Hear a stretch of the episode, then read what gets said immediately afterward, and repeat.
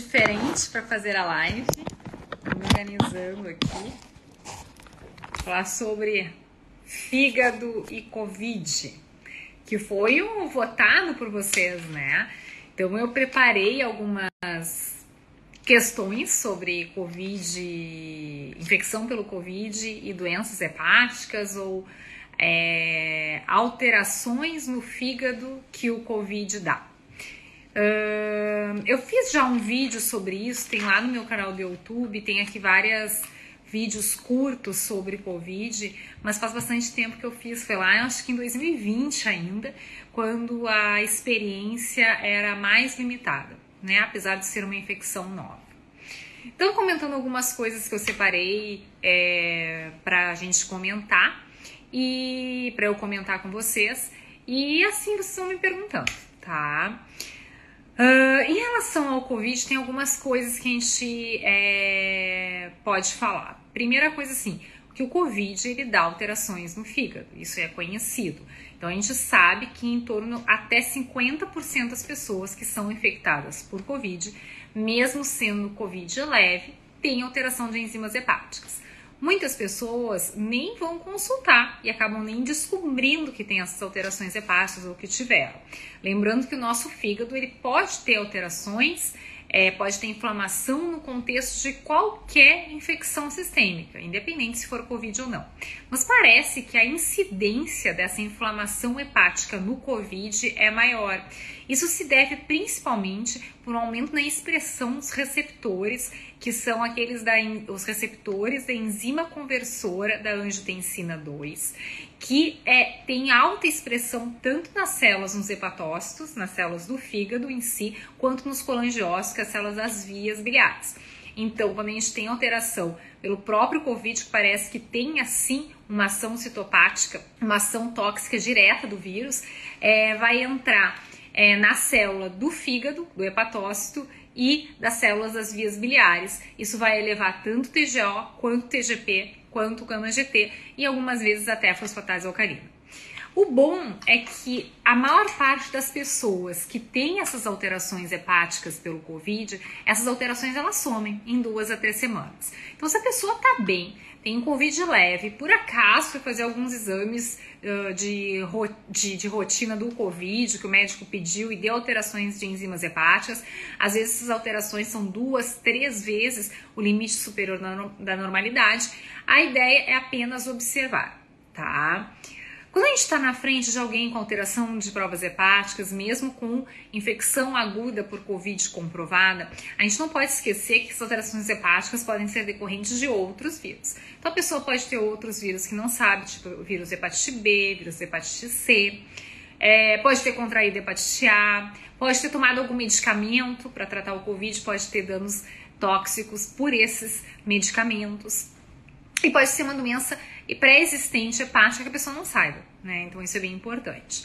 O que a gente tem visto também, que acontece algumas vezes, e eu moro numa região que tem bastante hepatite B, é que nos pacientes com Covid grave é indicado o uso do corticoide sistêmico. E ele, como baixa imunidade, pode fazer uh, surgimento de reativação do vírus hepatite B.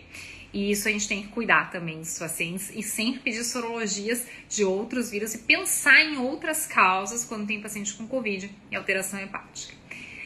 Uh, fora isso, tem uma condição nova que a gente uh, foi descrito que foi a colangiopatia associada ao Covid. E essa colangiopatia dá um quadro clínico de colestase importante. Então, o que é colestase? Aumento de fosfatase alcalina, gama GT, com coceira, com amarelão importante. E na avaliação das vias biliares, na, na ressonância, que avalia as vias biliares, que a gente chama de colangio-ressonância, ela mostra Uh, uh, locais de estenose, que é estreitamento das vias biliares, associados à dilatação, a dilatações, desculpa. E, é, isso é um aspecto muito semelhante a uma doença que a gente chama de colangite esclerosante primária. Isso a gente tem visto nos pacientes com doenças graves associadas ao Covid. Uh, e é só que tem uma, um nome novo que é colangiopatia associada ao Covid, tá? É muito semelhante com esclerosante primária. Isso é uma condição que a gente sabe que tem uh, relação com isquemia, com diminuição da oxigenação do sangue, com diminuição da pressão sanguínea, da hipotensão, que aí faz que a gente chama de isquemia ou falta de sangue para essas regiões das vias biliares e acontece um processo inflamatório e de cicatrização que faz esses estreitamentos. Esses estreitamentos. E isso a gente encontra nos pacientes criticamente doentes, criticamente uh, internados em CTI, graves, por exemplo, grandes queimados, a gente já encontrava isso. E no Covid a gente tem encontrado em maior uh, frequência e se acredita que isso também tenha uma ação do vírus em si, que não seja só essas alterações isquêmicas. Mas o fato é que essa colangiopatia grave do Covid, que é rapidamente progressiva, geralmente acontece naqueles pacientes com Covid muito grave, que ficaram entubados, ventilação mecânica, com muita queda de oxigênio no sangue e com quedas importantes da pressão sanguínea necessitando de altas doses de vasopressor. Estão me perguntando algo assim, como identificar fadiga, quais exames e como melhorar essa situação. A fadiga, a gente diz que é um sintoma, né? A fadiga, ele é um sintoma, é um sinal subjetivo. Então, a gente não tem como quantificar e nem como documentar essa fadiga em exames de sangue. A fadiga, a gente pode sim estar associada à infecção do Covid, é, uh, pacientes com Covid têm uma fadiga prolongada, mas a gente não tem como quantificar isso. Quando a gente pensa em doença hepática, com fadiga associada, a gente sabe que os pacientes que estão ictéricos, ou seja, aqueles que têm amarelão, têm uma fadiga bem maior, independente da causa da icterícia. Estão me perguntando assim, quais os cuidados que se deve ter no paciente que é infectado com Covid, que pegou Covid e tem hepatopatia crônica. Então, eu penso no paciente com cirrose. Aí são dois casos, assim. Se o paciente tem cirrose, é mesmo que seja uma cirrose compensada, essa pessoa ela tem uma maior taxa de complicações de Covid grave. Então, uma pessoa que tem que sim ter um acompanhamento médico adequado. Uh, se vocês acompanham, quem já me acompanha mais tempo, uh, eu sempre comento isso, que nos pacientes com é doença hepática crônica com cirrose, pode ter uma função hepática muito boa. E quando pega uma infecção, a função hepática que era em determinado nível, ela pode despencar muito rápido. Isso acontece em questão de horas, de, de um, dois dias. Então, a pre primeira coisa é tentar prevenir a infecção. Mas se mesmo assim contraiu, a gente já tem que ter o cuidado de suporte. Então, é, é, são os mesmos cuidados que qualquer pessoa com Covid tem, mas esse aí, a pessoa com doença hepática crônica deve sim manter acompanhamento médico. Nos pacientes que têm doenças hepáticas sem cirrose, sem uma fibrose avançada, sem cirrose, não tem nenhuma evidência que o COVID ele tende a ser mais grave nessas pessoas. Então, o COVID tende a ter uma infecção, é, um quadro clínico mais grave apenas nos pacientes com cirrose, tá? Então, os pacientes com cirrose devem ser vacinados é recomendado. Como é a coceira do problema no fígado? Quando a gente, essa live é mais assim é sobre uh, alterações uh, hepáticas ou doenças hepáticas e infecção pelo Covid, né? Mas quando a gente fala em coceira e as doenças hepáticas, quando a gente fala em colangiopatia, em doenças das vias biliares relacionadas ao Covid, que geralmente dá nos pacientes que estiveram criticamente doentes por infecção com Covid, é a mesma coceira de doenças hepáticas, que começa nas palmas das mãos e plantas dos pés, tá? E sempre associado uh, à alteração de enzimas no fígado, não necessariamente com amarelão, com icterícia, mas com aumento de fosfatase alcalina em gama GT, que na verdade é o que a gente denomina de colestase tá? Bom, seguindo aqui então, que eu comentei, só frisar 50% dos pacientes com Covid, em princípio até 50% tem elevação de enzimas hepáticas. A gente tem que pensar uh, em dano hepático direto do Covid, pensar em danos hepáticos por outras doenças que o paciente possa ter associados, é, em dano medicamentoso nesses pacientes e efeito isquêmico, né? Que é por quando acontece uma queda importante da oxigenação e da pressão arterial desses pacientes gravemente doentes, tá? que mais? Deixa eu ver o que mais perguntam aqui, que eu vi que entrou algumas perguntas. É uma pessoa que diz que tem colangite biliar primária, que teve Covid, ficou com muita tosse. Pois é, a tosse sendo é um sintoma persistente em muitas pessoas, né? Uh, mas isso não tem relação com a doença hepática em si. Uh, tem que ver em, que, em, relação ao pulmão, se teve alguma fibrose pulmonar associada. É importante ter esse acompanhamento pneumológico, tá?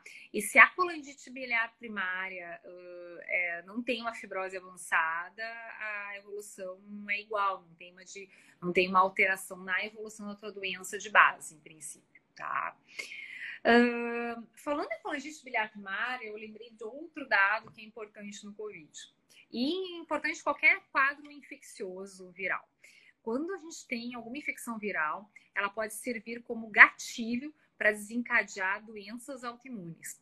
Isso também pode acontecer na infecção pelo Covid.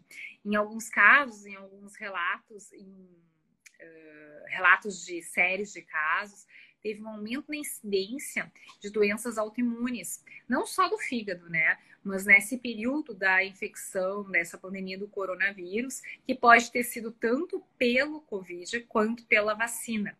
É, isso não está bem claro, mas a gente sabe que qualquer infecção viral pode desencadear, uh, servir como gatilho para disparar uma doença autoimune, incluindo colite biliar primária, incluindo hepatite autoimune é, pós-infecção. Bom, Uh, que mais? Ah, outra coisa, outro dado que eu não tenho importante, que é, por curiosidade, né? Que os homens têm uma, uma, um maior risco de elevação de enzimas hepáticas na infecção pelo Covid. E uma dica, assim, se a pessoa tem Covid, é, tá, tá bem, tá se sentindo bem e tem alteração de enzimas hepáticas, é só observar. É só repetir daqui um tempo, em 10, 15 dias, que a tendência é que essas enzimas vão se resolver de forma espontânea tá? Uh, não precisa se apavorar. Diferente daquela pessoa que está se sentindo muito mal, a gente tem que ficar com uh, de olho mais aberto, principalmente aquelas pessoas que estão ictéricas, que estão com amarelão clínico. Estão é, me perguntando se a ciclovir, isso aí foge bastante, né, da, do Covid. A ciclovir é um remédio usado para herpes, né? A gente não usa para o Covid, então. Mas qualquer medicação pode dar alteração hepática, né? A maior parte dos medicamentos tem, pelo menos em, em, em algum grau, o que a gente chama de metabolismo no fígado, metabolismo hepático, e tem potencial tóxico para o fígado. Existe algum plano especial pela Associação Brasileira dos Médicos para pacientes cirróticos que dão entrada no pronto-socorro com Covid? Olha, que eu saiba, não tem assim nenhum tipo de ação geral né? Uh, a única recomendação dos pacientes que a gente tem, dos pacientes com cirrose, os pacientes que chegam com cirrose descompensada, a gente sempre tem que investigar infecção por Covid, né? Como sendo um fator desencadeante dessa descompensação uh, da cirrose. E os pacientes que tenham cirrose, que tem um médico é, responsável, o médico que acompanha o hepatologista, o hepatologista deve ser avisado, porque não necessariamente o paciente com cirrose e Covid, eles devem internar no hospital, né? É, eles só têm que ficarem é, mais de monitorizados. O Covid pode gerar no indivíduo portador de fibrose 3, pode gerar coceira. O COVID, a alteração hepática do COVID, tá? Em geral, ela não dá coceira mesmo se o paciente tem uma doença hepática de base, tá? É, a coceira na COVID dá só naqueles casos de colangiopatia associada ao COVID, que é um percentual bem menor dos pacientes, e geralmente acontece naqueles pacientes que estão em UTI ou que tiveram UTI com uma situação crítica é, com ventilação mecânica, com necessidade de medicamentos para aumentar a pressão, que a gente chama de vasopressores. Em relação à doença hepática e Covid, que eu não comentei, eu comentei com vocês há pouco que pacientes com cirrose têm maior uh, risco de ter uma Covid grave, né?